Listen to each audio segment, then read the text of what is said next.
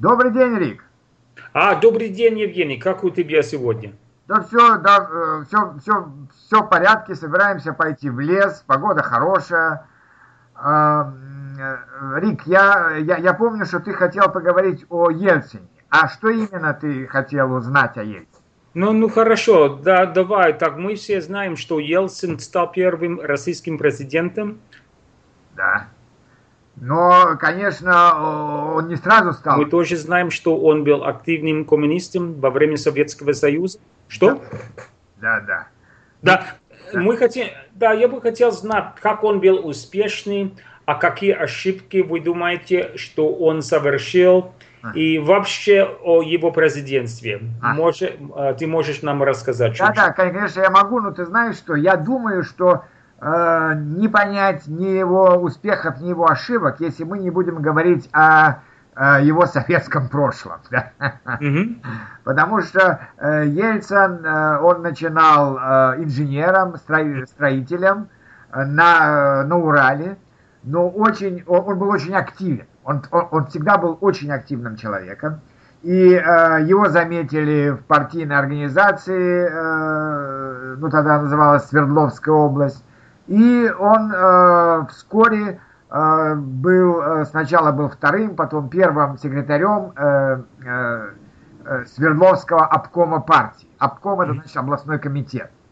И на этом, э, на, в этой должности он очень много сделал для промышленности, для строительства Свердловской области. И его, и когда э, Горбачев э, пришел к власти, то ему нужно было менять руководство, да, потому что он, он не хотел э, этих старых э, членов э, партии, которые, так сказать, э, были очень, э, э, очень консервативны и так далее. И он искал э, новых людей, да, угу. и, э, как, как ни странно, Ельцина ему посоветовал Легачев, будущий враг Ельцина. Да, да, да. Вот. И по совету Легачева э, Ельцина перевели в Москву и э, вскоре сделали первым секретарем Московского горкома партии.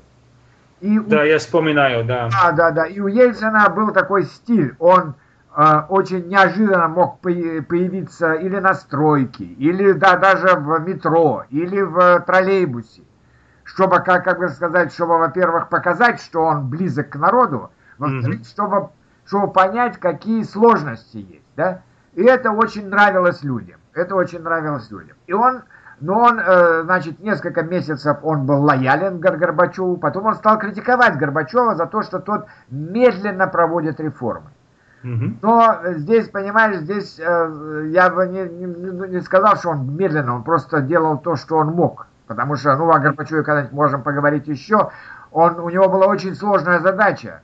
Он угу. боролся, э, с, с одной стороны, были, были э, очень э, такие коммунисты консервативные, которых было большинство. Если бы он вел себя сразу как Ельцин, то, возможно, он бы не был э, Горбачевым, Э, как э, в виде президента э, очень быстро, да, то есть его, его бы сняли.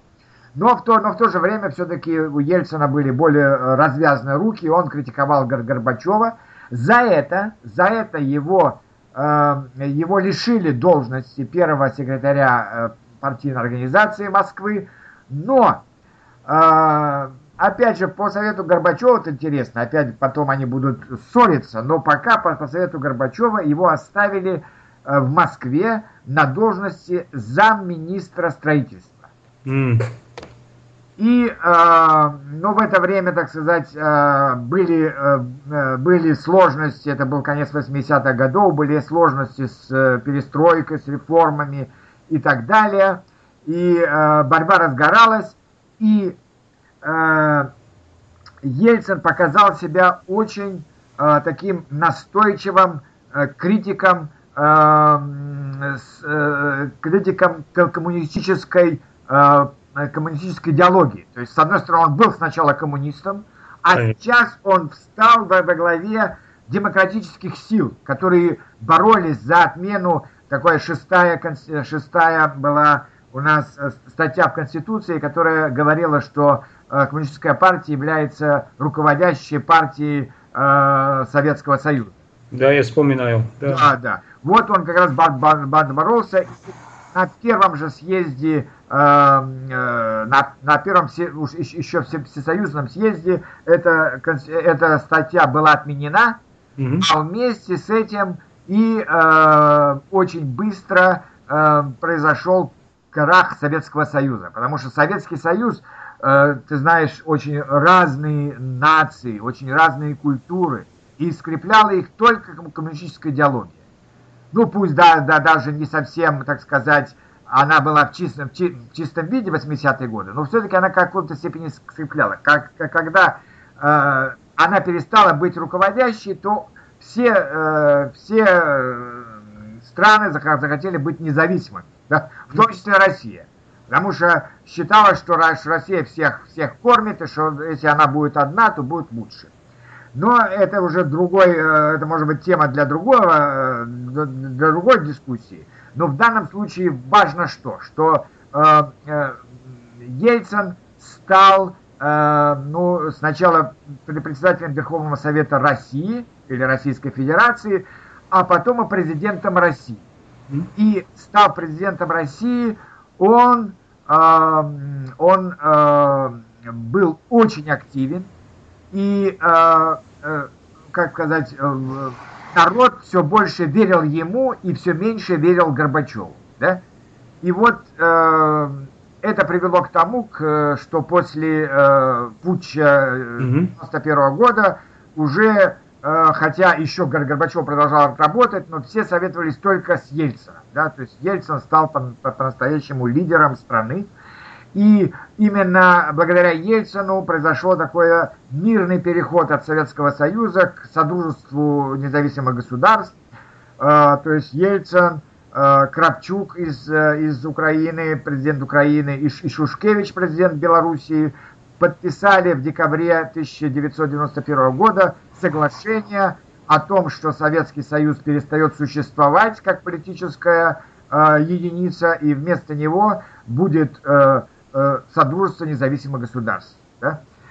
И в результате, э, значит, э, был, был вопрос, конечно, о реформах, потому что положение было очень плохое, слава богу, помогали, э, помогали именно продовольствием уже до, того до, до, дошло страны, э, страны Европейского Союза, Америка.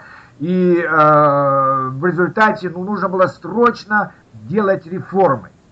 Сна, сначала был Силаев э, во, главе, э, во главе правительства России, но когда э, э, Ельцин увидел, что Силаев все-таки консервативный человек, он совершенно неожиданно для многих предложил сделать, э, э, ну, э, сделать э, председателем правительства ну, э, Егора Гайда, Гайдара. Да? Mm-hmm. Гай, Гайдар это был, в общем-то, он был, он работал в одном из НИИ, экономических НИИ, НИИ это значит научно-исследовательский институт, был очень мало известен, и поэтому это всех очень удивило, да? Но, но Гайдар, он, был, он не был связан со, со старой коммунистической системой, и он, э, ну, конечно, с, э, именно потому, что Ельцин ему дал такие полномочия, он стал проводить очень, очень широкие, но очень болезненные, правда, надо сказать, реформы. То есть он отменил, э, он, э, э он отменил, скажем, э, за, за что его ругают сейчас, э, все вклады сберегать. Mm-hmm. Олигархи, да? Эти, эти деньги, они не существуют, они, бум... А, они, они написаны только, да? А потом а, Гайдар и, а, и Чубайс провели а, приватизацию, очень быструю приватизацию, были выпущены приватизационные, приватизационные чеки, и примерно а, около 50% государственной собственности перешло в руки э, частных граждан, либо граждане имели очень небольшую часть, но потом очень быстро более богатые люди скупали эти небольшие части и стали первые наши, э, первые наши капиталисты и даже первые, первые наши олигархи. Да? Mm-hmm. Вот. но здесь спорят до сих пор, здесь спорят до сих пор, можно ли было проводить эти реформы не так, не так быстро. Наверное, mm-hmm. можно было, но надо сказать, что Ельцин, во-первых, я уже говорил, почему еще, еще при, советской власти он был очень таким не только сильным, очень активным и очень решительным человеком. Да? Значит, здесь сказалась его решительность. И плюс к тому, э, сопротивление реформам было большое, и Ельцин, и люди вокруг Ельцина боялись, что если они будут медлить, то коммунистическая партия может опять прийти к власти, и все, что было в конце 80-х, в начале 90-х годов, все это будет отменено. Да? И это да. тоже подстегивало, подстегивало, значит, ускоряло вот эти вот реформы. Да? Ну, э, значит, 90-е годы. Что, что э, как сказать, э, это, конечно, годы Ельцина, и были очень интересные и очень интересные совсем другие отношения с, с европейскими странами, с Соединенными Штатами. Россия стала, стала членом восьмерки самых, самых могущественных государств. Mm-hmm. Россия сказала, что у нее нет теперь врагов. Это тоже было важно, потому что у Советского Союза всегда были враги кругом. И, и, но самое важное, пожалуй, вот то, что я помню, это то, что была политическая свобода. То есть mm-hmm.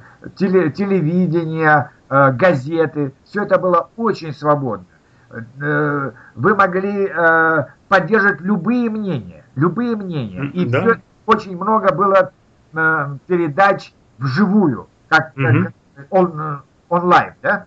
Да. то есть, если это сейчас, вот, допустим, была передача о, о реформе армии, да, то это было, было, было вживую. И каждый человек, если он хотел, если у него какие-то были мысли, мог позвонить на эту теле, телестудию и вживую задать, задать вопрос тому или другому, э, э, тому или другому чиновнику. Да? Э, вот это, к сожалению, сейчас у нас уже не так, но это тоже, опять же, э, другой, э, другая уже дискуссия. Но, значит так, я думаю, что Ельцин это был очень важный этап э, в развитии России, уже можно сказать не Советского Союза, а России, потому что Россия обрела свою потерянную в семнадцатом году так идентичность. Да? Угу. Но это были сложные годы. Сложные годы, прежде всего, не, э, экономические. Да, угу. В экономическом плане. Потому что советское э, государство Советского Союза, э, экономика Советского Союза, она была как бы единой. И когда страны стали независимые, то, скажем, экономика в два раза уменьшилась. Почему? Потому что, скажем, Э, не знаю, самолеты делались какие-то детали э, в России, какие-то какие на Украине, какие-то в Узбекистане, какие-то mm-hmm. в Грузии. Да. Еще были другие государства, самолет не мог лететь там без, без, без крыльев, которые делались, скажем, в Грузии, да, и все, значит, самолет, самолетов делалось уже меньше, да, только на какие-то запасы, которые были. Это, это, это было, это, наверное, надо было как-то э, экономически оставаться ну, в какой-то большей, э, большей связке. Да? Это было бы полезно для всех государств, для всех независимых государств. Но что делать? Это было, это, это прошло. Но и э, я думаю, что э, Ельцин, он несколько раз менял э, возможности, э, возможные э, Э, возможных людей для того, чтобы он знал, что он не, не вечно будет там. Поэтому я думаю, что и Примаков, и Степашин, э, и другие, и, и, и другие люди, он их всех назначал, скажем, на премьер-министра, но с тем, с дальним прицелом, как говорят у нас. То есть он думал, потянет этот человек на президента или нет. И вот он, он увидел, что Э, в скромном да?